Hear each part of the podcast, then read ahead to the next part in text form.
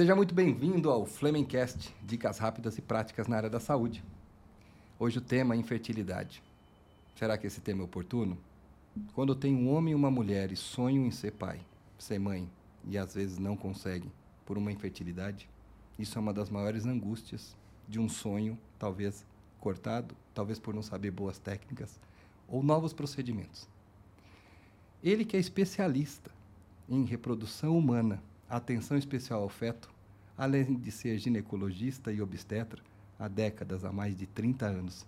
Seja muito bem-vindo, Dr. Vail Carmo Margeotto, com G-E e dois T-O. Seja muito bem-vindo, doutor Vail. Boa tarde, é um prazer estar aqui, obrigado é. pelo convite. Fica honrado aqui de estar junto com os amigos, né, batendo um papo Opa. nessa tarde aqui. É, a gente está nessa área aí há mais de 30 anos, né, buscando, é, a, assim, buscando a perfeição, buscando o, a gente sempre fala, né, em over, over é, delivery, né, entrega a é. mais do que a gente que a gente poderia. Né? Eu sempre busco a, sempre fui uma pessoa fora da caixa, né? entregando é. mais do que o combinado. Eu faço ultrassom desde 92 no consultório, né? Então eu fui um dos pioneiros a, a levar a ultrassonografia para como ferramenta do ginecologista. A gente estava né? falando antes que não tinha nem celular para bater foto, né? Não Você tinha falou, nada que eu podia, trazido umas podia fotos, documentar como isso. Como é né? que era? 92, gente. 92 eu estava com 13 anos. Você começou em medicina com quantos anos? Em 1980. 80. Pessoal, só para saber aqui, eu tenho 44 anos, eu sou de 79. Quando eu tinha um ano de vida, esse senhor aqui, que eu não vou chamar de senhor, não vou chamar de amigo, de pelo amor de Deus. Aliás, depois eu vou falar um pouquinho da minha mãe também, que ele salvou a vida da minha mãe. Ele já estava, eu tenho 43 anos então no total de profissão. E reprodução humana, você está há quanto tempo? Há mais de 30 anos. Desde 91, 92 que a gente começou a, a engatinhar nisso e eu até hoje é, um, é uma, uma, paixão, né? Não, não consigo ficar livre, não consigo sair dessa, dessa área, né? A gente sempre amou né, a reprodução. A, tanto a área reprodutiva como a área de obstetrícia, que a gente é difícil a gente conseguir Sim. deixar de, de atender essa área, porque é paixão e, mesmo. E é um ramo abnegado, né? Porque ligações fora de hora, a gente Sim. sabe que um pediatra e um ginecologista obstetra...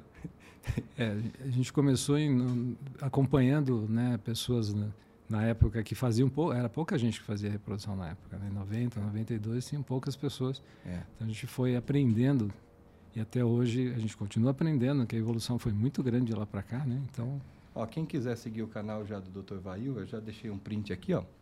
Olha lá, dr.vail Carmo Margeoto, tá bom? Já pode seguir ele no Instagram. E, e tem o Instagram do projeto. A gente tem ah, um é. projeto. Tem o projeto Fecundar também, aqui embaixo ali, ó, projetofecundar.com.br e tem também o Instagram, né? Isso. Tá. Bom, falando sobre infertilidade, primeiro, quando que a gente pode falar que uma mulher ela tá tem que procurar o médico, que ela está num período infértil, ou ela não está conseguindo fecundar, ou não está conseguindo ser mãe, ou quando é uma ansiedade? Como, como que a gente sabe esse parâmetro? Bom, assim, a gente sabe que hoje a, a infertilidade é uma doença, certo? Uma doença. Pela Organização Mundial de Saúde é uma doença. Ah, tá. E 15% da população é infértil. Então, cada cinco casais, um tem dificuldade para engravidar. Cada cinco casais, um, um tem dificuldade. Casa, então, é mais um, comum do que eu imaginava. É bem mais comum do que imaginava. É assim, é, e a gente entende, a Organização Mundial de Saúde fala que a partir de um ano, né, que a pessoa, o casal está tentando engravidar sem nenhum método anticoncepcional, e não consegue, é considerado infertilidade. Só que depende, isso não é citado, mas depende da faixa etária da mulher. Porque quanto maior a faixa etária, mais rápido ela precisa procurar. Então, até 35 anos, esse um ano é válido. Mas, se eu tiver mais de 35 anos, não, são, não é um ano, é seis meses. E se eu tiver mais de 40 anos, é imediato. Né? Comecei, pensei em engravidar com 40 anos, que já é uma coisa que deveria ter, ser avaliada, porque deixou muito tempo, né? E, e, a reserva ovariana, ela é implacável, né? Os ovários, eles, tá. eles acabam, os, os, óvulos acabam, né? Então, ela, ela, quanto mais ela vai procrastinando isso, mais difícil se torna. Então, a procura tem que ser imediata com 40 anos. Não adianta ficar esperando um ano com 40 anos para ter um filho. Tá. Então, eu não, também não sabia disso. Só para você saber, você está querendo engravidar. Então, até certa idade, um ano, eu espero, até certa idade, seis meses, até certa idade é imediato. imediato. Qual, que é essa faixa etária para quem quer engravidar e aproximadamente a espera. Só me repete esses cortes. Até 35 anos, um ano. Um ano. Só que tem um detalhe. É. Se eu já tenho uma patologia, por exemplo, que é comum hoje, endometriose, se eu já tenho essa doença, eu não tenho que esperar um ano nada. Eu já tenho que estar no especialista imediatamente, porque eu já tenho uma doença. Então não adianta esperar um ano para tentar engravidar, porque a endometriose é uma doença que acaba também com a reserva ovariana. Então as pessoas não entendem isso e acabam esperando um ano mesmo sendo portadoras de doença. Deu endometriose, tem um diagnóstico Qualquer tipo de doença. já procura tem uma médico. quer dizer, tem uma alteração hormonal, tem uma, uma doença masculina, um, um, que a maioria das pessoas casam hoje não faz um espermograma, quer dizer, Não. espera para depois que casou fazer o espermograma. Aqui, ó. Eu quero dar o depoimento aqui. O meu caso. Eu tinha baixa espermatogênese, eh, levamos um ano e meio para fecundar. Aí a Fernanda, um ano e meio. E já era uma ansiedade. Tinha os aplicativos. Eu falei, Fer, pelo amor de Deus, apague esse aplicativo, porque dava cada vez uma angústia e não conseguia. Imagina, dono do laboratório, gente. Aí fui fazer os exames. Meu FSH é baixo. FSH baixo não faz espermatogênese. E LH baixo, bloqueado. Eu não tinha testosterona. Então eu tinha um problema de testosterona. E tomando o testo, me diminuía ainda mais. É, se FSH baixo, testosterona baixa, você tinha uma alteração hipotalâmica, né? Exato. Nível cerebral. Hipogonadismo primário. Isso. E aí, quando eu tive, fiz o tratamento de, com HCG na época, eu consegui engravidar minha esposa. Então, existe também o homem que vai fazer espermograma só depois que casou, só... Não, é o que eu falo para as minhas pacientes, você não vai poder entrar no PROCON mais, porque você não você casou e não, não fez o espermograma. Como é que você vai entrar no PROCON depois? Você não tem que reclamar. né? Vai casar, passa no laboratório e Faz faz o espermograma. Ai, ai, ai. Mas tá bom. Voltando às mulheres que têm 35 anos e não têm endometriose, o prazo normal seria de um ano. Um ano. Aí, a partir de qual idade, você já falou, ó, seis meses no máximo? 35 anos em diante, seis meses até os 40. Ah, tá certo. Chegou nos 40 é imediato. Imediato. Mas eu acho que hoje, com toda essa mídia, com todo esse conhecimento que a gente tem, não dá para esperar os 40 anos para engravidar. né? Quer dizer, eu tenho que já pensar na minha preservação de fertilidade. Se eu for. Ninguém está falando que 40. Eu amo fazer pré-natal de uma paciente de 40 anos. Eu acho que é é uma- é uma das melhores fases da vida da mulher para ter um filho. É. Só que ela precisa se programar para isso. Ou seja, ela tem que ter uma reserva guardada de óvulos. Porque aí, se ela esperar todo esse tempo, ela já tem a reserva guardada. Ela pode até tentar naturalmente, mas ela já tem uma reserva lá. E com menos de 35 anos, quanto mais cedo ela fizer essa preservação de, de de óvulos, é melhor. Porque ela vai gastar menos, porque não vai precisar tanta medicação para estimular tanto, vai precisar tantos óvulos. Quanto menos idade, menos óvulos eu preciso para ter um embrião adequado, entendeu? Quanto mais idade, por exemplo, se é uma paciente de 40 anos hoje, ela precisa tirar pelo menos 20 óvulos para ter um de qualidade. Quer dizer, para tirar 20 óvulos de uma paciente de 40 anos, ela precisa fazer 4, 5 punções às vezes. E às vezes não consegue. Então, a punção, A você punção é a extração tirar vários ovos, óvulos, mas a cada 20, você vai tirar um, É, aproximadamente porque um. na idade, né? Depende da Depende idade. da idade. Porque a qualidade oocitária, né? Não é só a quantidade. Às vezes tem um hormônio antibileriano bom com 40 anos, mas não significa muita coisa, porque pode ter a qualidade oocitária muito baixa. Então a qualidade daquele óvulo é ruim. Ela tem bastante óvulo, mas tudo ruim. Então ela tem que entender que com idade, além da quantidade, a qualidade também fica prejudicada. Então quanto mais cedo eu fizer a preservação, melhor. Mas nada impede ela fazer preservação com 40 anos. Ninguém está falando isso. Não tem idade para você fazer preservação. Só que saber no que, quanto mais cedo você fizer, menos você vai custar para você e mais qualidade de embriões você vai ter. Qualidade de óvulos você vai ter. Menos óvulos você vai precisar congelar. Entendeu? Tá. E como que é feita essa preservação e quando que a gente indica? Tem, tem- algumas patologias, né, que você pode A fazer. preservação é sempre indicada para todos os pacientes, é social, né? Que para todos os pacientes que querem adiar a maternidade, acho que está indicado. Pacientes com oncológicas, né? Pacientes que Oncologia. se submeteu a um tratamento oncológico, Câncer, né? antes de se submeter a um tratamento oncológico, né, ela precisa congelar, ou a própria, mas com homem também, eu já estou cansado de ver homem no consultório que às vezes foi submetido a radioterapia, quimioterapia, não fez congelamento. Isso hoje em dia acho que é menos comum, mas já foi muito comum. Né? Então, a parte oncológica é fundamental também você fazer a preservação de óvulos.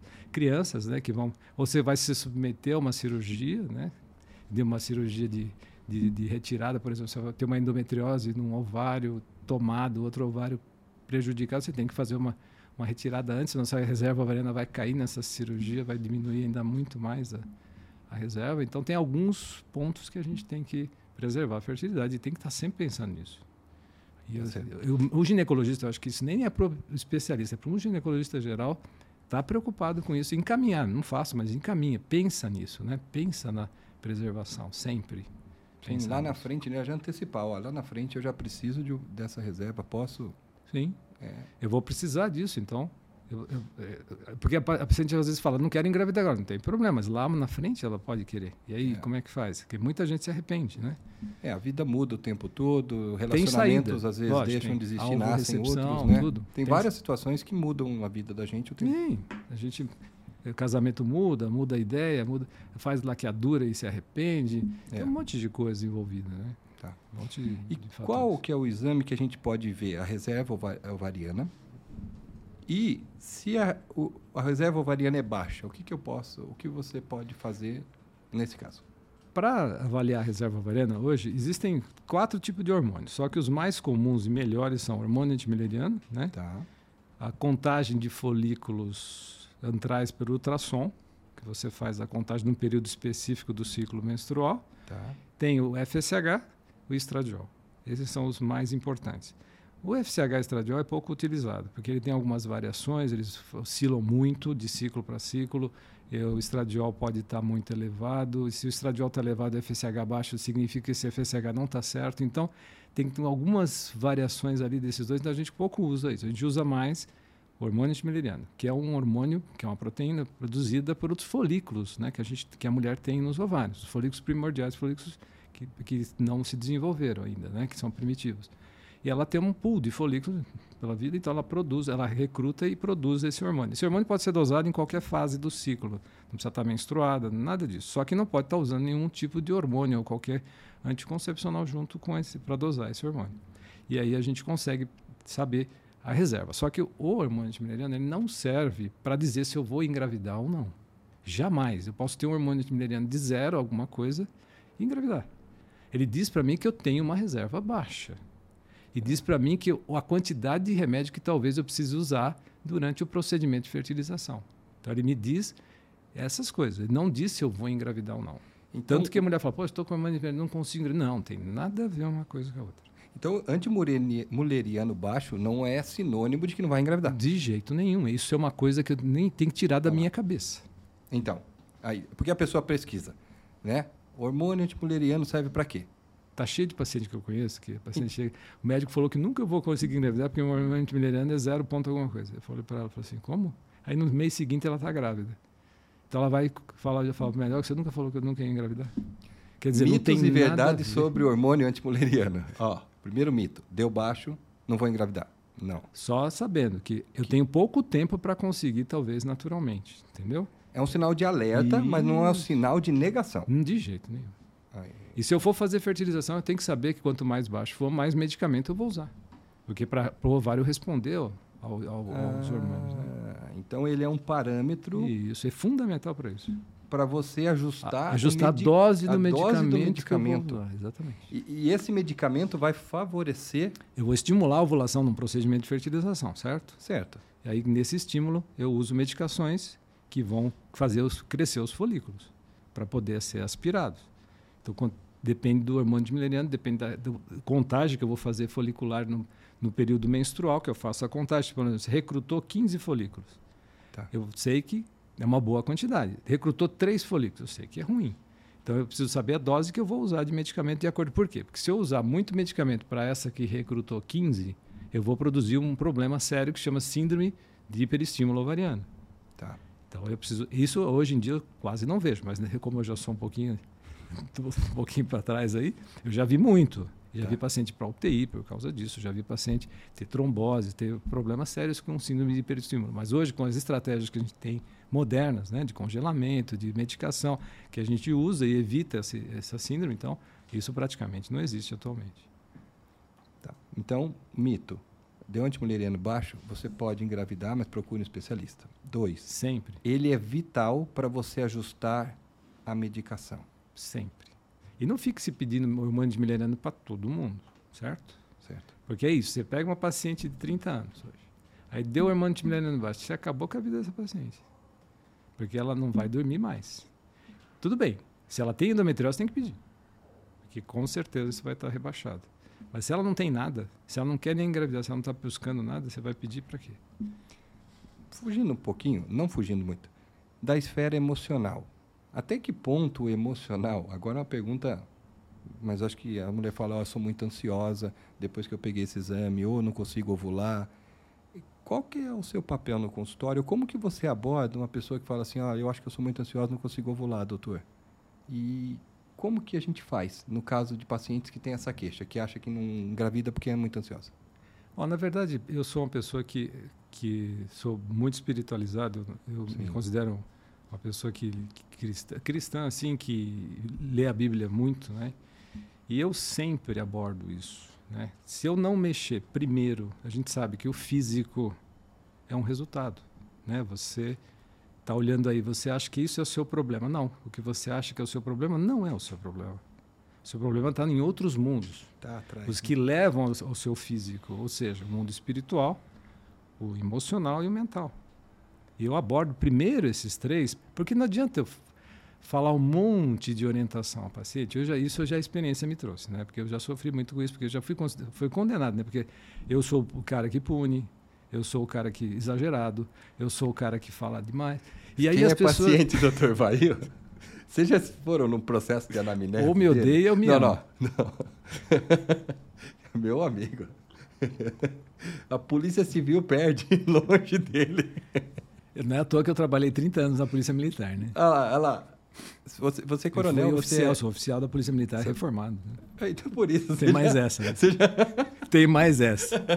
Sou... Não, é cheguei, a, cheguei a patente máxima, eu trabalhei como médico, mas é, não, mas, mas é, é, vital também o processo de anamnese, concorda? Não, Porque, sem assim, dúvida. Porque se... o médico que, que fala que só o que a paciente quer ouvir, sinto muito, se a paciente está preocupada com isso, ela tem que procurar o médico coreógrafo, né? O cara não está lá, não estou lá para falar o que ela quer ouvir. Estou lá para falar o que tem que ser feito. Sim. Certo? Sim. Lógico, não precisa ser. Mas é sempre tapa na cara com muito carinho, sabe? É. A pessoa não entende isso. Ela, Dá para ser vezes ela acha que está sendo firme, punida. Né? Hã? Dá para ser humano, Lógico. mas ao mesmo tempo ser firme, né? Lógico. Co é. é. A questão é a seguinte: se eu não mexer nesses três mundos que eu te falei, como é que a pessoa vai. Se ela não identifica que ela tem um problema, se ela não acha que aquele alimento faz mal para ela, como é que eu vou fazer ela retirar esse alimento? Não vai. Não é, vou. Primeiro trazer consciência para Ela não vai mudar. Tá. Eu vou falar um monte de coisa, vou perder meu tempo. Vai entrar por aqui, sair por aqui e ainda vai me criticar. Sim. Então, se eu não abordar, ela precisa primeiro identificar o problema. Ela, você falou, meu problema é, quando ela vem falando da parte emocional, ela identificou. Aí fica muito mais fácil. O duro é quando a pessoa é prepotente, arrogante e acha que está tudo bem, que ela não precisa de ninguém. E quem não precisa de ajuda hoje? Todos nós precisamos. Então, mas tem muita gente assim, eu não preciso. Para quê? Isso é preconceito. Isso é, isso é muro de rejeição. Já ouviu falar disso? Não. Então, existe, a gente vai adquirindo raízes de rejeição com a nossa infância. Crenças que a gente vai pegando dos nossos pais, nossas mães. Nossos, quem não foi esquecido na escola? Isso é uma rejeição. Quem não foi abusado com verbalmente, oh. fisicamente na infância? Isso é uma raiz de uma rejeição, uma raiz de rejeição. Então eu vou criando muros. Perfeccionismo é um muro de rejeição. Por quê? Porque na minha infância eu fui castigado demais. Então eu quero ser um adulto perfeito. Puxa eu tenho que quebrar essa, esse muro, senão Deus não me ajuda. Eu não tenho auxílio. Eu quero fazer tudo sozinho. Cadê o Cadê a minha crença? Cadê a minha, minha, minha fé?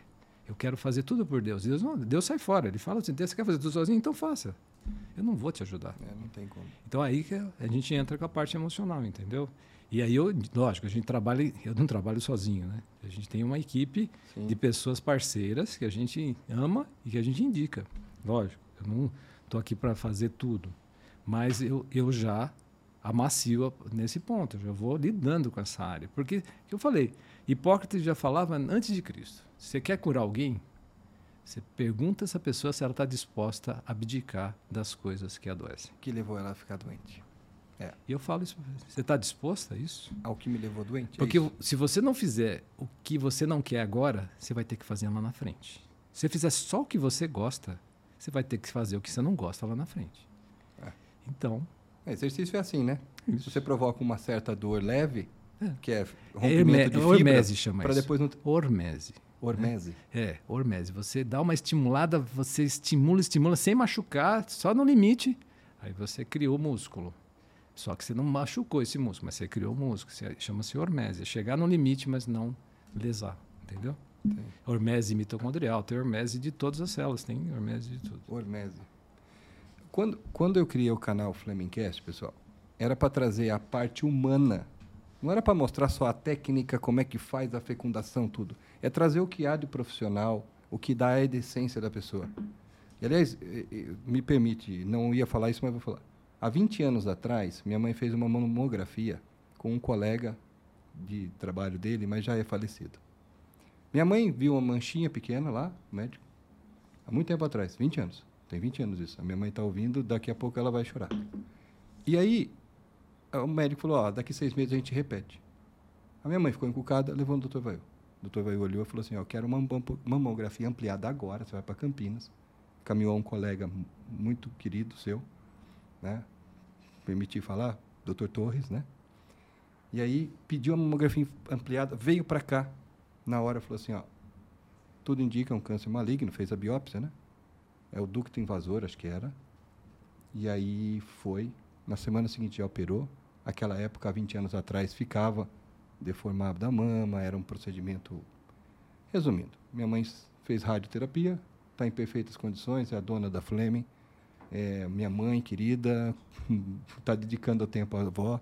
Depois voltou, ele achou um câncer na tireoide da minha mãe de novo, salvou ela de novo, mandou para um outro colega. E depois falou assim: Eu quero uma colonoscopia e achou um adenoma no reto. Salvou minha mãe de novo. Então, quando a gente traz o profissional que trabalha essas áreas, é investigativo, tem uma visão, né? Medicina você, funcional, né? É, medicina funcional. Você também é especializado em medicina funcional e radiologia. É. Né? Você tem, é que, é que na hora da introdução do podcast, eu não ia falar tudo assim, porque senão fica um negócio que se perde e como o, o papo era a reprodução humana e a atenção ao feto, né, que nós vamos falar um pouquinho Isso sobre também esse é uma coisa do... que eu faço há muito tempo. O, o, eu sou então, médico do feto. Também, então, o que, que é o médico do feto? É o médico que avalia uh, o, o desenvolvimento do feto durante a gestação inteira. Eu faço ultrassom da mãe desde o começo até o final da gestação. Trabalhando os dois eixos, Trabalho mãe e feto. Porque eu acompanho, faço bioimpedância do feto, faço tudo do feto dentro da barriga da mãe. Bioimpedância do feto? É sério? Sério para ver se o bebê está crescendo, ganhando massa, ganhando gordura.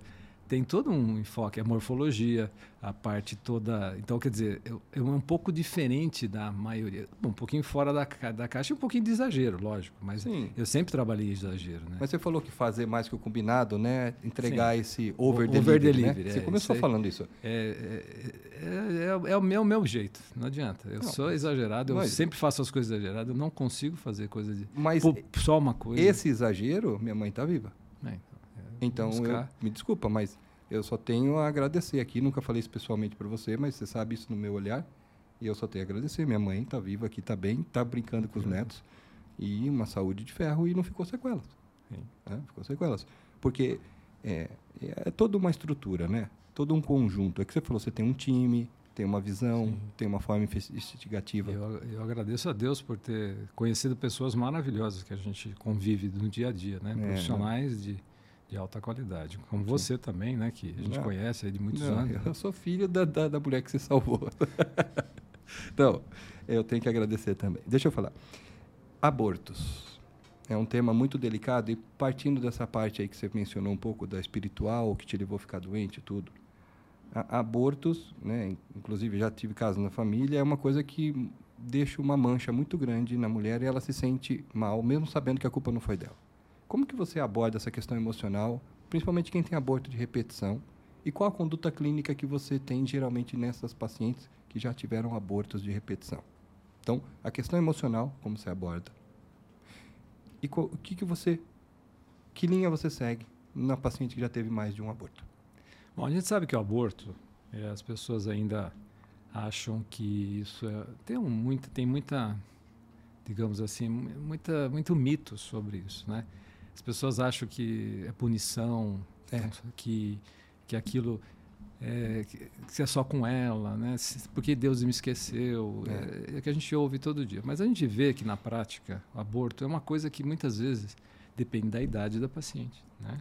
Sim. Quanto maior a idade, maior a incidência de aborto, certo? Uma paciente, você tem uma idade de 45 anos, ela tem 60% a 70% de chance de um aborto. E uma paciente de 25 anos tem 10 a 15% no máximo. Então, conforme vai desenvolvendo o tempo de vida, vai aumentando a chance do aborto. Tá. Eu, eu trabalho muito com essa parte de aborto recorrente, porque eu, uma que eu gosto de desafio e a outra que o último caso que eu tive, a paciente teve cinco abortos, sendo que um deles, ela gemelar, ela teve cinco abortos para ter um filho agora que fiz o parto há poucos dias. Quer dizer, essa vivência, e ela teve agora o filho com 43 anos. Então, essa vivência do aborto, é, a pessoa, é, eu encaminho, lógico, para um terapeuta, mas eu abordo a parte emocional, conversando muito sobre a espiritualidade também, né? Mostrando para ela que aquilo são lições, né? São desafios que ela tem que entender que ela veio aquilo para ela ter algum aprendizado, né? E que muita gente, você fez isso? Não, não fiz isso. Você fez aquilo? Não, não fiz. Então, você não deu chance para Deus te ajudar e você não não sua, o aborto pode ter sido em decorrência desses fatores, pode ter sido. Às vezes, a maioria das vezes você não acha uma causa. A maioria dos abortos são de causas genéticas. Aquele embrião tinha uma alteração genética e ponto. 60% é assim. Né? A trombofilia é uma coisa que a gente diagnostica muito, né? que é essa tendência à trombose né? que as pessoas têm, que pode ser de origem genética ou adquirida. Isso tem bastante também, que muito pouca gente às vezes que a literatura também ah, não ajuda muito no diagnóstico, a gente fica muito preso à literatura e acaba não usando muitas vezes a medicação, que muitas vezes ajuda muito na, na, na recuperação. Eu já tive na minha família aborto também. A gente sabe o que, que é isso, é uma lição. E, eu, como a gente vê também muitas pessoas terem aborto e receber em, em dobro depois, né? Tô com uma que teve dois abortos seguidos e agora está com gêmeos. Quer dizer, existe. Sim. É uma recompensa. Mas por quê? Porque a pessoa mudou ela foi sendo lapidada, ela foi sendo é, conduzida, né? E aí chegou o momento. Então a pessoa vai lá quer fazer estudo genético do produto de aborto, ela quer fazer não sei o quê, mas muitas vezes isso não resolve nada. É o tempo, é o tempo, tempo, entendeu? De você saber que tudo tem seu tempo, né?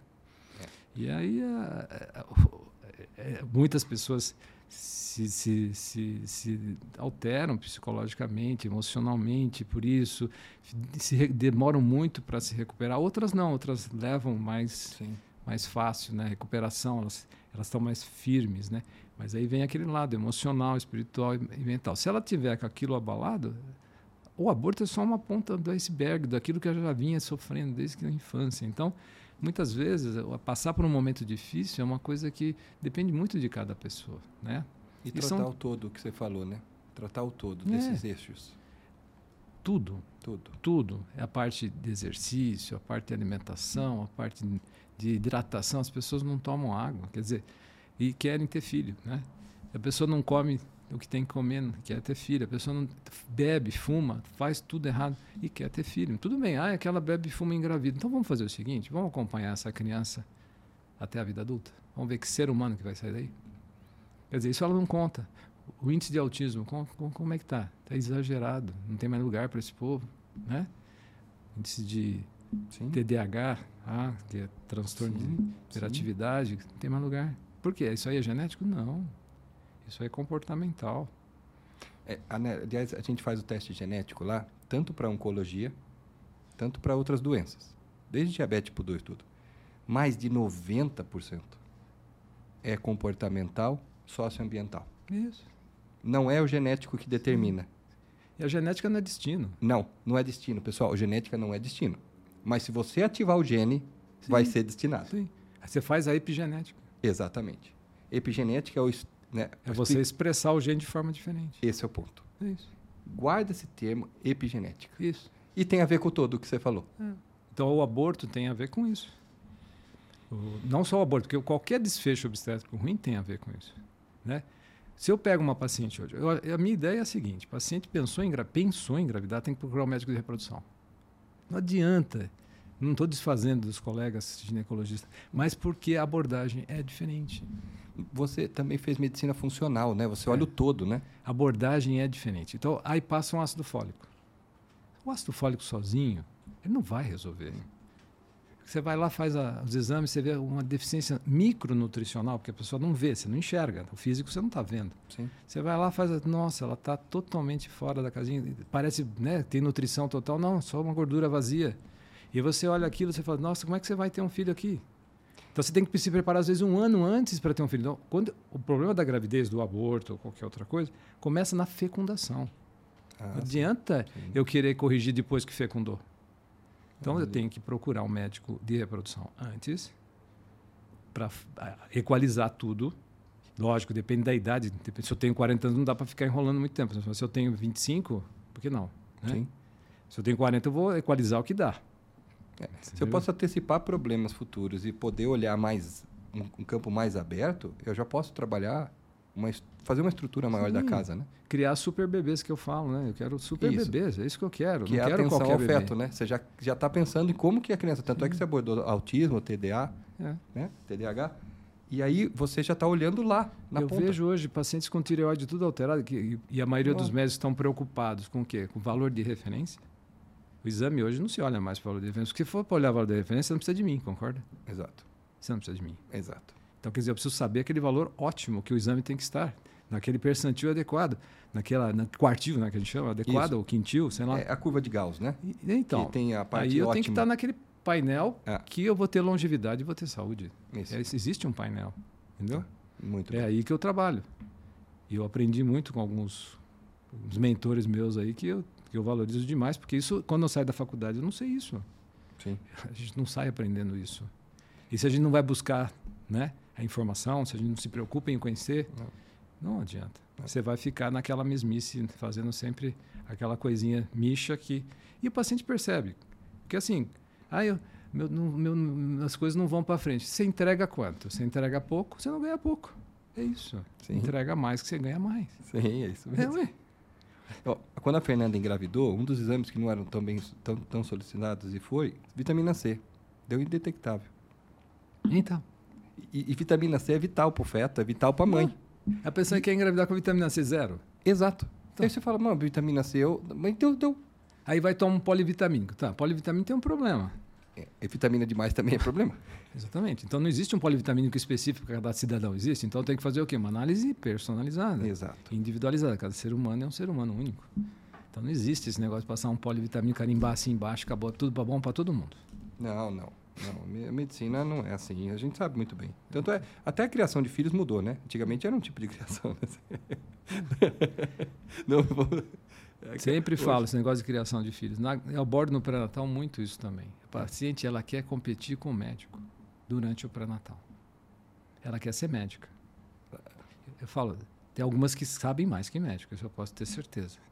Só que nasce o bebê, ela não para de chorar, porque ela não sabe fazer com aquilo. Ela foi médica, ela não foi mãe. Você está ah, entendendo? Sim, sim, skin the game, pele em jogo. É, aí, em, em vez de ela estudar e competir, em vez de andar junto com o médico, estudar desenvolvimento humano, ficar muito preocupada em não educar um filho, e sim treinar um filho, ficar preocupada com a alta performance dessa criança, porque o berço já é o, já é, o berço já é o início, início da alfabetização emocional, começa no berço. Tá certo? Se eu não sei lidar com aquele cidadão que emite sinais, não fala, não, só chora, você imagine que cidadão que vai virar. Então, ela não tem que competir com o médico. Lógico, ela tem que, uma eventualidade ou outra, discutir com o médico o que está fazendo, mas elas viram médicas, perfeccionistas, sabem todos os exames, tudo tem que fazer, mais ou menos. Sim. E às vezes o médico é rigoroso, ele, e mesmo assim não está bom. É um exagero. E aí a pessoa des, desfoca do mais importante. Porque nasceu a criança, ela ficar com quem? Com a mãe e com o pai. O médico já não vai participar disso. Se não souber educar essa criança, vai fazer que nem o pai e a mãe fez, no achismo. E educar no achismo hoje, com inteligência artificial, com metaverso, Não. você vai criar o quê? Então, a liberdade emocional perde aí. Né? Tá. Então, por isso que eu estou falando. Cada um tem a sua liberdade emocional, mas se eu não pensar no pré-natal, em desenvolvimento humano, então no dia a dia, a gente tem que se preocupar com isso. Sim. Sim. É, é uma visão de longo alcance, fazendo o que tem que ser feito isso. e tirando aquilo que te deixou doente. Isso. É uma outra visão, um pré-natal e uma entrega futuro, de confiança de ser presente ao especialista. É. Né? A gente tem que ter entrega. Né? Tá certo. Pré-natal de, de futuro, pensando em, em IBs é, super, é, com superpoderes. É, em, em, ser humano saudável. Não adianta só dosar sorologia, HIV. Quantos, quantos HIV você vê no, quando, no consultório? Quanto tempo faz que eu não vejo HIV? No consultório, tá falando. Positivo. Quanto tempo faz que eu não vejo toxoplasmose? E, mas isso não falta no pré-natal. Mas Vê se tem uma dosagem de magnésio, de zinco, de ferro. Vê se tem. Não tem. Então, quer dizer, o pré-natal moderno ele não pode mais continuar assim. Senão, Mesmo porque a nossa alimentação mudou muito também, né, Vail, nesses o últimos solo, tempos, a né? alimentação, as toxinas As ambientais, toxinas, os corantes, xenobióticos. tudo, é, tudo isso a gente... Acabou, está acabando. É, é Isso tudo interfere na absorção, interfere na, na interação. Ah, eu percebo que você investiga muito intestino. Sim, é a base de tudo, né? É, começo intestino. Eu tudo. vejo que você, na gestante você tem um grande foco lá no O intestino. intestino é, é o começo É. e é o fim, né? O começo e o fim. Sim. É lá que tudo começa, é lá que tudo termina. Então, se a pessoa não tiver com o intestino bom, e muitas pessoas chegam para mim e falam, doutor, eu não, ah, tô- sempre fui assim, dois dias, cada, vou no banheiro cada três dias. Eu falo, você sempre foi doente, então, né? Sempre foi doente. E se acostuma com isso. É. A pessoa que uma régua errada, né? E acha que aquilo é o normal. Isso. E aí vai, ela vai printar a flora do filho intestinal até três anos de idade. Se essa não tiver uma flora intestinal adequada, esse filho também não vai ter. Por isso que ela- o índice de alergias, o índice de Sim. das Não, até doenças hoje, psicossomáticas estão ligadas a isso. Sim, Muito. ansiedade, depressão tá ligado. Oh. O eixo o eixo cérebro-intestino, né? É, isso mesmo. É, importantíssimo. E é o segundo cérebro, né? O intestino, na minha opinião, é o primeiro, e o segundo, dependendo da, né? Então não tem, o cérebro, o intestino é fundamental, é o primeiro lugar que a gente tem que abordar, não tem como ser diferente, sempre. Você que está pensando em engravidar, você que está pensando em ter uma qualidade de vida para o seu filho, já comece antes. Percebeu que há outros parâmetros, a medicina integrativa, a medicina com um profissional de reprodução humana com foco no feto, ela é mais abrangente. Então esteja atento a isso. Deixa eu fazer uma outra pergunta muito comum que eu abri a caixa de perguntas. Fiz laqueadura. Posso ser mãe de novo? Essa é uma pergunta muito comum, porque relacionamentos às vezes acabam, ou eu não queria ser mãe e agora eu quero mesmo ser e mãe. de agora com essa nova lei, que com 20 e poucos anos você pode fazer, não precisa mais de compartilhar assinaturas, qualquer um pode fazer uma laqueadura, é coisa... Arrependimento é uma coisa muito séria, né? E eu já tenho pego bastante. Não, quem não tem arrependimento na vida? Então, Né? você tomar Nós- uma atitude de uma laqueadura, a não ser que você for morrer num próximo parto, né? Ou se você tem um, mas a laqueadura devia ser a última opção, né? Tá. Hoje com os métodos anticoncepcionais que a gente tem, não tem coisa muito moderna, disso. né, para poder. Não tem necessidade disso. Mas tem saída, né? Sempre. Para tudo tem, Tem saída. saída? Tem. A gente pode isso se ela não tiver nenhum outro fator de infertilidade, né? Se o marido não tiver esperma alterado, se não tiver nenhum outro fator, ela pode tentar a recanalização cirúrgica, ou seja, é, refazer essas trompas cirurgicamente. Mas isso depende muito de como foi feita a cirurgia. Porque se tem médico aí que arranca a trompa, se arrancou a trompa ou tirou uma boa parte, não dá para fazer. Então a gente não tem como saber. Não dá para A única forma teria que fazer uma laparoscopia, olhar essas trompas, ver se tem condição de se refazer. Antes, Tá. Porque não existe um exame específico que você consegue ver se aquela trompa tem condições de ser canalizada ou não. Então hoje se opta mais pela fertilização in vitro, né? que seria o caminho mais rápido e mais fácil. Se a paciente tem idade, é fertilização, não vai nem pensar em recanalização, porque você, você tem 40 anos, você vai recanalizar, vai esperar engravidar e não sei o quê, aí, aí vai, vai, vai perder mais tempo, né? não pode. Tá. Se a paciente é jovem, pode se pensar na recanalização, mas se a paciente tem mais idade, é melhor partir direto para a fertilização. Uma outra pergunta. Quando acontece do. Você investiga as mulheres lá, deu tudo normal. Então não tem endometriose, os hormônios estão ok. Idiopática, né, que a gente chama. Sem E- causa aparente. É sem causa aparente, a palavra é essa. E o homem também. Espermatogênese normal, motilidade. Mas eu vou dizer uma coisa para você, no meu consultório, só menos que 2% é assim. Que eu sempre acho, dentro dessa medicina funcional, você sempre acha uma causa. É difícil É mesmo? que a pessoa não tenha uma causa aparente. Muito difícil. Eu, não, eu quase não eu achei que era isso. mais comum quem, quem não tinha uma causa aparente e era só Você uma tem uma questão do dia certo de a relação. Era a pergunta que eu ia fazer. A Sociedade Brasileira de Reprodução Assistida, ela fala 35% dos motivos de infertilidade é do homem, 35% da mulher, 20% dos dois e 10% seria de causa desconhecida. Só que na minha, na minha prática clínica, muito menos que isso, 10% é muito menor.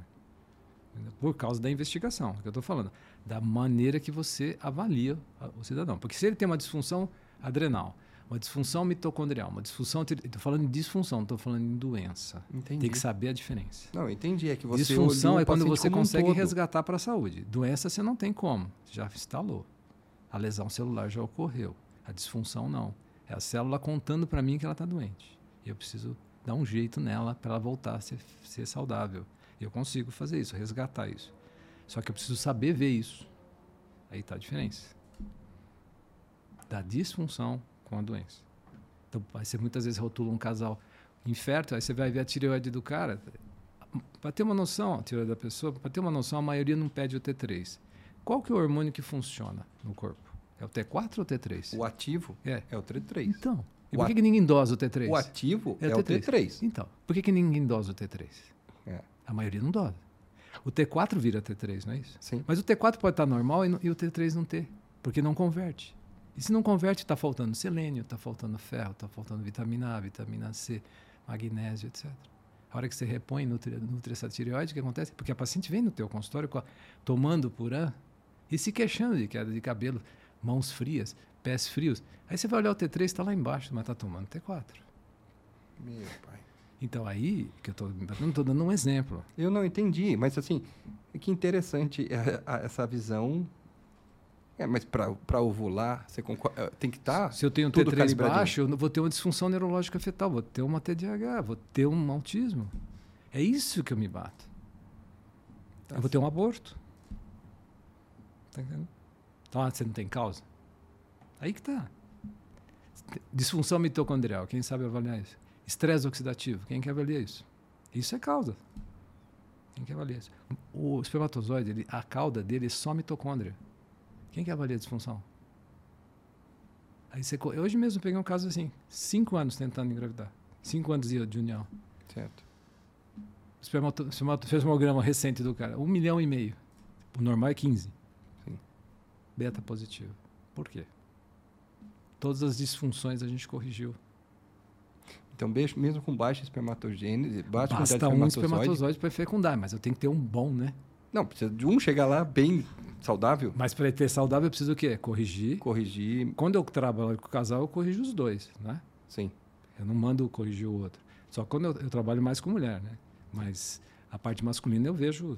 É só que a parte de andrologia, não. Quando é para cuidar, quando é problema Ah, de. sim. Mas a eu tenho de parceiros. Estou falando na parte de, de, de, de, de alimentação, de, de, de estilo de vida, né? Sim. Não a parte técnica, não. Aí não é comigo, mas a parte de estilo de vida. Então, muitas vezes acontece isso.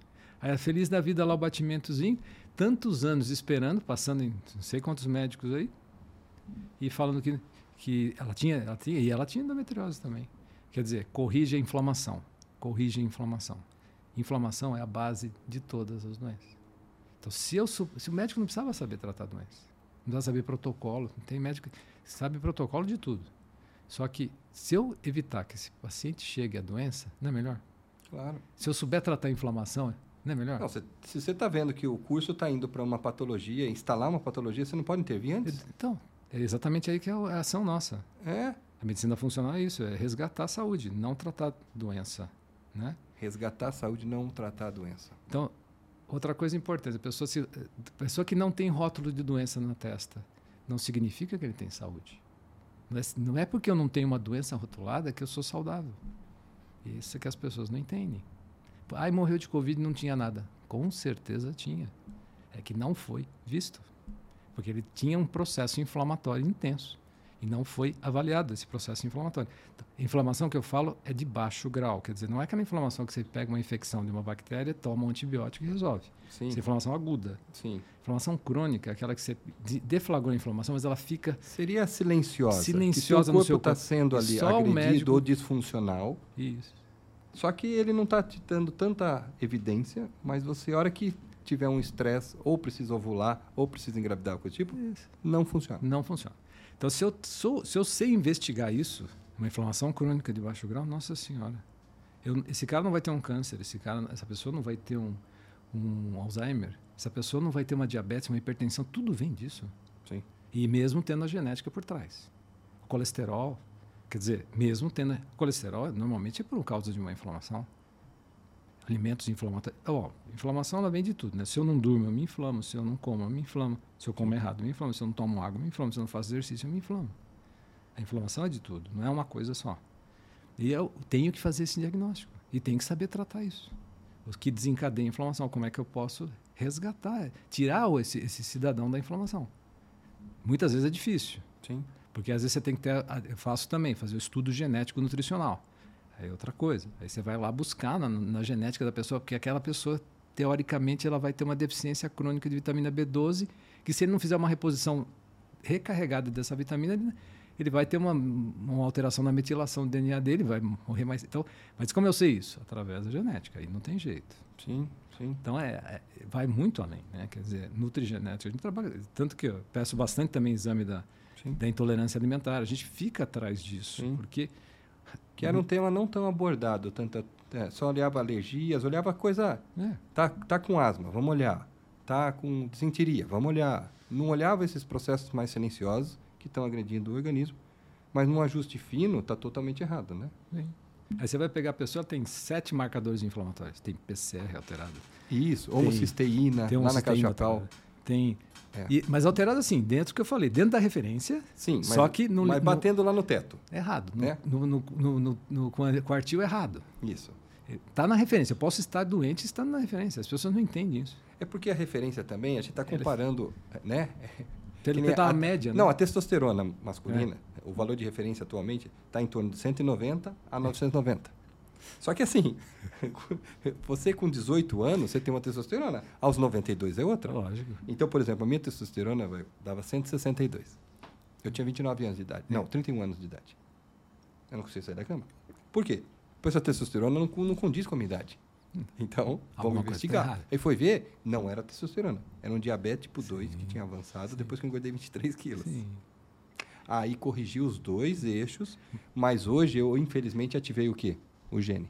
Então, pegando esse gancho, é. que a gente vê muito na prática, o paciente dose da testosterona está baixa, o médico dá testosterona. Deu testosterona para a pessoa, o espermatozoide vai para lá embaixo. Ele zera os espermatozoides. Ah, Aí FSH, acabou a é, infertilidade. Isso, isso. Então, eu preciso tomar muito cuidado. Não tem que fazer reposição de testosterona. Tem que olhar o contexto. Porque isso. muitas vezes o cara tem testosterona baixa porque ele vai dormir à meia-noite todo dia.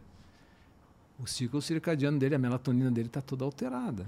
E aí ele não produz testosterona, que é o comandante de tudo, é a melatonina. Então, é, é preciso saber a causa. Não adianta eu dar uma coisa porque eu achei um exame alterado, eu trato aquele exame. É isso que é o problema. Existe um sinergismo entre os exames e entre os problemas. E as pessoas também não, muitas vezes não analisam isso. Pessoal, a gente estava falando sobre infertilidade. E olha. Onde nós estamos chegando? Mas não, tem não, tudo a ver. Vai tudo a ver. É isso que eu ia chegar. É o que eu estou falando. Primeiro que fala do eixo, né? Espiritual, emocional e físico. Você que entender que isso faz parte do Mental, todo no processo de ovulação, no processo de fecundação. Dois, você analisar os outros exames, ajustes mais finos, T3. Né? Não, não só o T3, o T3 já é, já é uma coisa de prática, mas zinco, selênio, você olhar ali ferro, né? os marcadores, ferritina, marcadores de inflamação. Você olhar o paciente como um todo. Então, você quer ser, você quer ser mãe, né? quer ser pai e está com dificuldade, procure um especialista. Você quer um exame fundamental, um hemograma. Você não sabe ver hemograma. Eu olho o hemograma, eu fico Ó, quase 15 minutos olhando o hemograma. É, eu sou hematologista laboratorial, tá? Você eu fiz o Dr. Paulo César, aqui, né? Paulo César na UM, em, em, São José do Rio Preto. Ele foi colaborador da ONU porque ele descobriu a precipitação de hemoglobina alfa. Como que fazer o diagnóstico lá. Um gênio. E a, o hemograma é para nós, meu pai também é, meu irmão é, minha mãe é. A gente, pra você ter noção, porque o laboratório, o hemograma, é uma das maiores pérolas que você Sim. tem que ter. Você tem que aquele... E todos os flags, todas as alterações, a gente faz lâmina. E olha, mas microcoágulo, aglutinação de plaquetas, que tipo, macroplaquetas ou não tem. O estresse oxidativo mesmo, que é análise fino da, das hemácias. Quem que olha RDW? RDW. Quem que sabe para que serve? Sim, opa. Você está entendendo? Sim, RDW. É aí que... É, claro. Então, quem olha a relação neutrófilo-linfócito? Quem olha leucócito? O cara fala que tá, a leucócito está 7 mil, tá bom, não tá bom. Leucócitos bom abaixo de 6 mil até 4,5. Está inflamado. Ou se ele já tinha ali embaixo, né, ele começa a subir, né? É e você tem que olhar, lógico. Igual creatinina, né? Tem que olhar o creatinina vem né? lá pequenininha, 0,6, aí começa a subir 1, 1,2, tá bom, tá dentro do fase de normalidade. Mas tá fazendo assim, ó. É, Peraí, é verdade. Tem que olhar o timeline, você tem que ver os anteriores. Timeline. O cara tem, tem lá leucócito, vem com 8 mil, 7 mil, 8 mil, 7 mil. Esse cara tá inflamado, ninguém vê. Porque o normal vai até 11 mil. É. Você está entendendo? É essa visão. O hemograma, eu fico, eu fico sem brincadeira, uns 5, 10 minutos só olhando o hemograma. Por quê? Porque ele me dá muita informação. É muita informação. É ali que também começa a reprodução. Quanto eu pego paciente mulher com hemoglobina de 12, 12,5 e ela acha normal. E o HCM às vezes está baixo, é, né? A hemoglobina está é. alta, HCM Sim. Né? É, o, é, o, é o que nós vamos ver o preenchimento de, das hemácias dele, né? Que está de ferro ali dentro, né? na hemoglobina. E aí o HCM está baixo. Ela já está com uma anemia, mas a hemoglobina. Sim. Mas já está. Opa, peraí. Não. Mas a Organização Mundial de Saúde fala que a anemia é abaixo de 12. Quer dizer. No ajuste bruto. Hoje, no mulher, ajuste fino. Menos que 13,8 hoje para mulher. A gravidez se cursa mal. Isso é deficiência de hemo. Hemo é uma coisa muito importante na mitocôndria, em todo lugar. Sim. Então, essas, eu estou dando essas nuances é que, é que pega no processo reprodutivo. Você está entendendo? Parece besteira, mas são. Quanto mais. É assim, né? Quanto mais você estuda, mais você fica ignorante. Parece que a ignorância aumenta muito. E as pessoas. Eu, eu tinha muito ponto cego, né? Ponto cego é aquilo que você não sabe que você não sabe. Né? Eu tinha muito. É, mas aí é Hoje eu a gente não sabia. Levar assim, que eu sei que eu não sei, é. sabe? Eu sei que eu não sei, já melhorou. Mas a busca constante faz da gente melhores profissionais, né? É. Você pode ver. Nós estávamos até falando do, da alta performance do Joel J, né? Mesmo ele chegando no alto patamar, ele, ele sempre procura. Sim. Entendeu? Admiro. Então, é assim. Você tem que estar tá disposto a sempre estar em evolução e constante aprendizado. Sim, sim. É aprendizado constante, diário e bum, bum, mentor meu bumbum na cadeira, gastar musculatura glútea, né? Ficar sentado ali, porque não tem como ser diferente, né? Tá. As perguntas que eu ia fazer, nós abordamos no na, na, na bate-papo, é que eu falei, vai ser um bate-papo de consultório. Tem alguma outra principal queixa que você ouve no consultório? Endometriose. Acho que seria bom falar então, sobre endometriose, porque primeiro, estamos no mês amarelo, né? Isso. Então, sobre endometriose, como é que a gente é, tem indícios, né? E como que a gente pode fazer o diagnóstico? Quais são os passo a passo para uma mulher que tem suspeita de endometriose? Ou se isso já vem geneticamente ou é comportamental? É, na verdade, a endometriose ainda é uma, é um enigma, né? uma doença enigmática. A gente não tem ainda certeza da...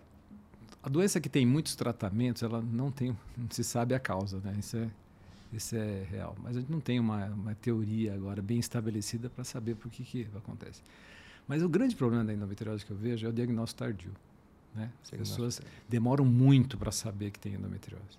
E às vezes não tem sintomas tão abundantes. Às vezes a primeira queixa dela é infertilidade. Então, ela tem que entender que a endometriose pode estar presente mesmo sem queixa.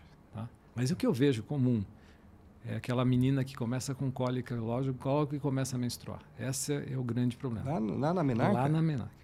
E aí vai no médico, vai no outro, vai no hospital, toma soro para dor, vai não sei aonde. E aí alguém dá um anticoncepcional para ela. O que acontece?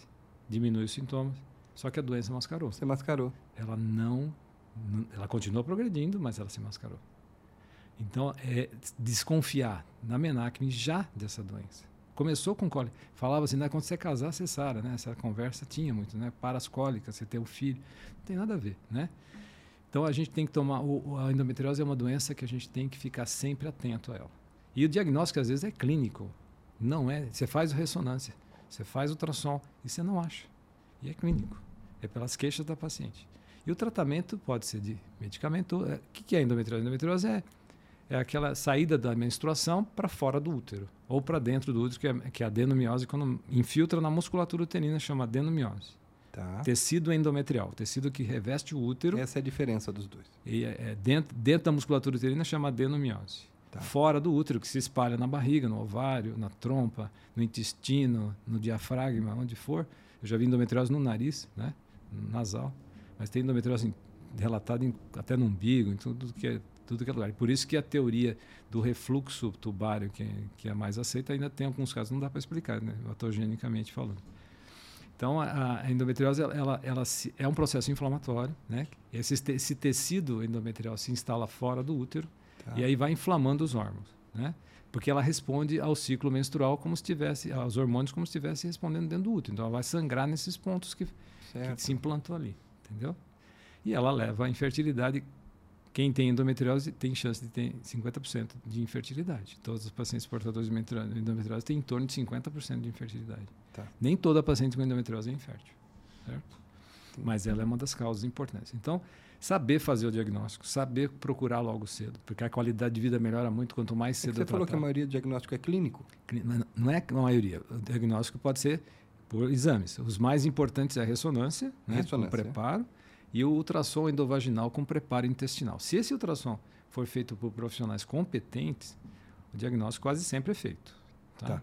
o ultrassom endovaginal com preparo intestinal para mapeamento de endometriose. Não é qualquer médico que sabe fazer isso direito. Isso é um exame extremamente é, rigoroso, com técnica, com, com, com per perspicácia. Então tem um exame. Eu tenho até pessoas que eu encaminho só para elas. Só para isso? Só para isso.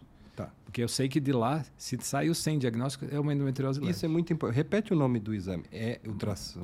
É, ecografia endovaginal ou ultrassom endovaginal com preparo intestinal para mapeamento de endometriose. É isso Importante. um exame que eu acho até melhor às vezes que ressonância, mas é, o ideal é fazer os dois. Porque a ressonância para ver intestino muitas vezes é mais difícil. Tá.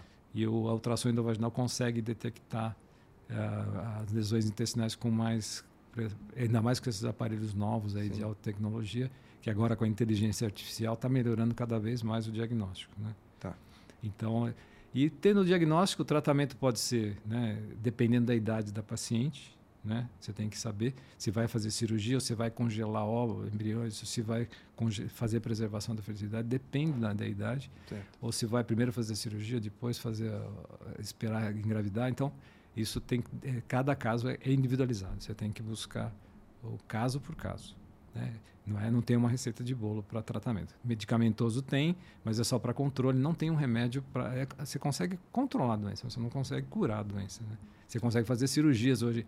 Outra coisa importante, quando você cair na mão de um, de um cirurgião, tem que ser um cirurgião de alta competência, uma equipe multidisciplinar, uma equipe que vai é, fazer a ressecção de todos os focos, né? Porque Muitas vezes é feito ressecção parcial e aí parece que a doença voltou, mas muitas vezes ela não voltou, ela não, não foi tirada. Não né? foi tirada totalmente. Então é, você tem que estar diante de equipes. É, nós temos uma equipe maravilhosa em Campinas, é, diante de equipes que são altamente especializadas nesse assunto, entendeu? Não é qualquer cirurgia de meia hora para endometriose, não. Tem cirurgias que duram mais de 8, 9 horas, dependendo da extensão da doença. Sim. Cada vez está durando menos porque as técnicas estão evoluindo bastante, mas é uma cirurgia. É uma, às vezes você pega a lesão e. A última endometriose que eu, já, que eu mais vi lesão tinha todo o intestino delgado tomado, diafragma, intestino grosso, tirou 15 centímetros. É quase uma lesão cancerosa, quase Meu um tumor. Né? Então, e a paciente fiz o parto dela faz pouco tempo. Né? Quer dizer, depois então, ela conseguiu engravidar? Não, a gente fez fertilização. Mas ah, fez fertilização in vitro. Depois da, da cirurgia. Mas eu nunca tinha visto tanta endometriose numa paciente só. Então, como que é feita a fertilização in vitro? Para quem é leigo e nunca soube, como que é esse? Como é que é o procedimento? Você retira o óvulo? Como é que é feito? A fertilização in vitro tem etapas específicas, né? Você estimula a ovulação, né, por um período com com hormônios, né? Em média 11 dias você estimula. Aí você dá um, um hormônio para liberar o óvulo da parede do folículo. Aí você formou lá 10 folículos. Você dá esse hormônio, que é o trigger, que a gente chama, né, para liberar. Aí você programa a retirada dos ovos 36 horas depois. Tá. Você leva essa paciente ao laboratório. Ela faz é, é feito de uma anestesia geral, né, uma sedação. Uma anestesia geral. Aí por ultrassom endovaginal você, através de uma agulha, você punciona esses folículos formados, que já estão maduros pelo, pelo trigger, e você aspira um a um, né, e vai ao mesmo tempo já ligado aos tubos de ensaio, entregando ao biólogo que vai fazer a, o recrutamento deles, ver quais estão maduros, quais que estão imaturos e já preparar para fazer a fecundação ali no laboratório, entendeu? E depois que fez a retirada dos ovos, o espermatozoide é capturado, feito a, a coleta, né? E aí feito a, a fecundação dentro do, da é, hoje faz a gente faz muito ICS, né? Que é a injeção do espermatozoide dentro do óvulo, né? Pega o espermatozoide, o espermatozoide através de micro, micro microscópios né, eletrônicos e e injeta esse espermatozoide dentro do óvulo, né? chama ICSIS. Tá. Pode se deixar na placa também, se haver a fecundação que chama FIV, né? essa é a FIV clássica, mas a mais comum que a gente trabalha mais é com a ICSI mesmo, que aí a chance de fecundação é maior. Né? Aí nós formamos um óvulo. Nós formamos um embrião, certo? Um embrião, perdão, o óvulo foi tirado, foi um embrião. E agora esse embrião, qual é o próximo passo? Ele vai ficar na estufa por cinco dias em média para tá. se desenvolver e virar um blastocisto, que é o, a melhor fase do, do embrião para ser transferido né? que é o embrião tem a quantidade de célula adequada para ser transferido para o útero. Eu posso transferir isso a fresco, programar cinco, três dias depois, ou então eu posso congelar tudo, os embriões formados, e transferir numa próxima eventualidade, um mês seguinte, ou quando quiser fazer. Quando estiver melhor preparado. Então, porque muitas vezes você, quando você estimula né, o, o útero com esses hormônios, é uma carga de hormônio muito grande. E o tecido que reveste o útero chama endométrio, certo? Certo. Ele tem que ter uma, uma receptividade. A hora que você usa esses hormônios, a receptividade pode ser menor. Então, você injetar esse, esse embrião num, num, nesse endométrio alterado pelos hormônios da estimulação, você pode ter uma menor chance de implantação. De implantação. Então, mas quando a paciente tem risco de hiperestímulo, é congelado tudo, você não transfere. Tá. Sempre assim. E você muda a medicação do trigger.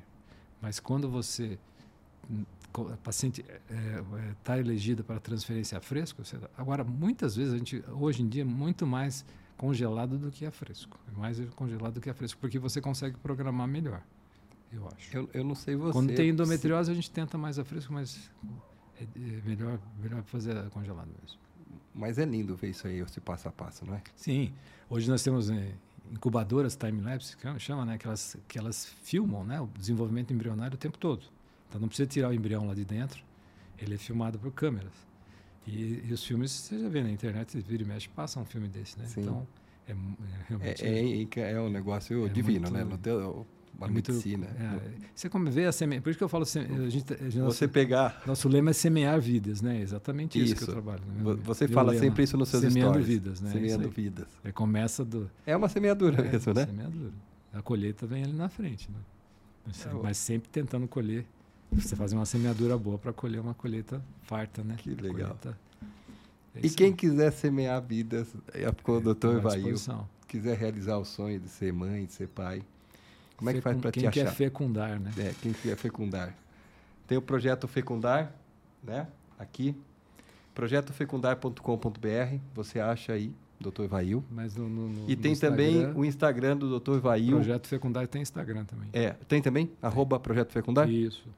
Então, tanto no projeto Fecundar, também no dr.vail, Carmo Margeotto, com dois T e GE, você acha o Dr. Vail. E quem quiser saber mais perguntas, procure o Dr. Vail. Pode procurar, nós estamos à disposição. É. A, a, sua reprodução é nossa inspiração, isso eu sempre falo. Sempre busco isso e cada vez mais é... é eu, eu, eu, eu, eu lembro que um, um ano e cinco meses eu não conseguia ser pai, né? E era uma, uma ansiedade gigantesca. E quando a Fernanda falou, ah, vai nascer o Henrico, tô grávida, né? A gente depois fez sexualidade fetal, foi uma emoção gigantesca. Depois a Martina. Então, você que tem esse sonho, tem coisa nova, tem recursos novos, tem a medicina funcional integrativa, tem muita coisa A gente legal. trouxe para a reprodução isso, né? É, trouxe para a reprodução, tem assistência também especial ao feto, tem a questão aí do do, do óvulo, né? Já está ali no quinto dia, tudo. É, o blastocisto. O blastocistos, né? O embrião. O embrião. Então, tem muita coisa moderna. É, nossa intenção aqui não é falar nada técnico, nós estamos só, né? Não, o objetivo é a gente trazer essa parte humana, trazer a parte tecnológica, mas numa linguagem que todos nós possamos entender. E, é... e, e, realmente, o mais importante é realizar o sonho mesmo. Né, a transformação, né? É, a transformação. Informação todo mundo tem, né? Ah, o conhecimento é poder. Só que informação não é transformação. Essa é a grande diferença. Não. É aí que eu, nós, nós, tentamos fazer no consultório, porque essa é a minha missão, né? Sabe? Transformar. Então. Transformar. Informação é um pedaço conheço. do que você. Usa, eu sempre né? me transformei primeiro para poder transformar os outros, né? Sim. E aí, cada ano que passa, eu vejo que eu busco uma, uma transformação melhor para poder transmitir isso. E hoje eu vejo que o meu tempo de consulta é cada vez maior, porque, porque a gente vai vendo coisas que não enxergava e parece que vai mostrando cada vez mais e você se empolga, né? Porque aquilo, aquela entrega e você quer que aquilo resolva. Então, não, não, consigo mais. Parece que o fim da consulta é uma coisa que eu estou tendo que trabalhar na minha cabeça, porque está difícil. não, mas aí está difícil trabalhar esse final de consulta porque, olha. É. Chega um momento que você fala assim, nossa senhora, tem pacientes que você olha assim e fala, meu Deus, aqui eu vou ter uns 4, 5 dias, pelo menos só pra, de consulta, né? Não tem jeito. É. Tanta alteração que tem, né? Tanta Sim. inflamação, tanto processo oxidativo, tanta, né? Quer dizer, Sim.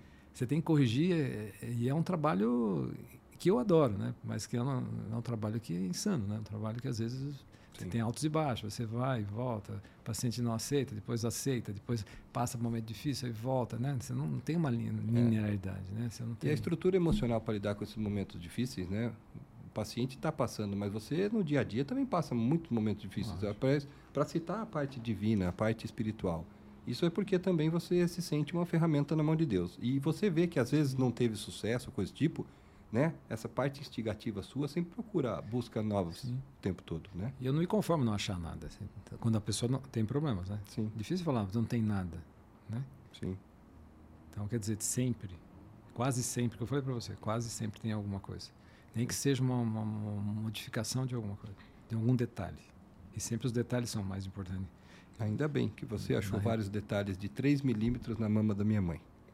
É, e aí, que, aí, e aí a diferença mudava, porque seis meses depois o tratamento talvez envolveria químio.